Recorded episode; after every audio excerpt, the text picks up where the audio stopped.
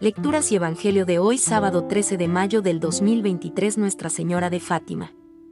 Primera lectura de hoy. Ven a Macedonia y ayúdanos. Lectura del libro de los Hechos de los Apóstoles. En aquellos días, Pablo fue a Deb y luego a Listra.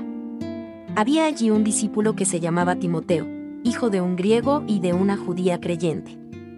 Los hermanos de Listra y de Iconio daban buenos informes de él Pablo quiso llevárselo y lo circuncidó, por consideración a los judíos de la región, pues todos sabían que su padre era griego.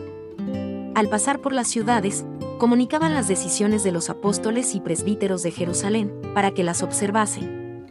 Las iglesias se robustecían en la fe y crecían en número de día en día. Como el Espíritu Santo les impidió anunciar la palabra en la provincia de Asia, atravesaron Frigia y Galacia. Al llegar a la frontera de Misia, Intentaron entrar en Bitinia, pero el Espíritu de Jesús no se lo consintió. Entonces dejaron Misia a un lado y bajaron a Troas. Aquella noche Pablo tuvo una visión. Se le apareció un macedonio, de pie, que le rogaba, ven a Macedonia y ayúdanos. Apenas tuvo la visión, inmediatamente tratamos de salir para Macedonia, seguros de que Dios nos llamaba a predicarles el Evangelio. Palabra de Dios. Salmo responsorial, Salmo 99. Aclama al Señor, tierra entera. O bien. Aleluya. Aclama al Señor, tierra entera. Servid al Señor con alegría. Entrad en su presencia con vítores.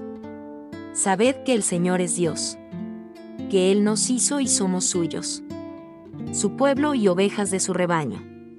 El Señor es bueno. Su misericordia es eterna. Su fidelidad por todas las edades. Evangelio de hoy. No sois del mundo, sino que yo os he escogido sacándoos del mundo. Lectura del Santo Evangelio según San Juan. En aquel tiempo, dijo Jesús a sus discípulos. Si el mundo os odia, sabed que me ha odiado a mí antes que a vosotros. Si fuerais del mundo, el mundo os amaría como cosa suya, pero como no sois del mundo, sino que yo os he escogido sacándoos del mundo, por eso el mundo os odia. Recordad lo que os dije, no es el siervo más que su amo.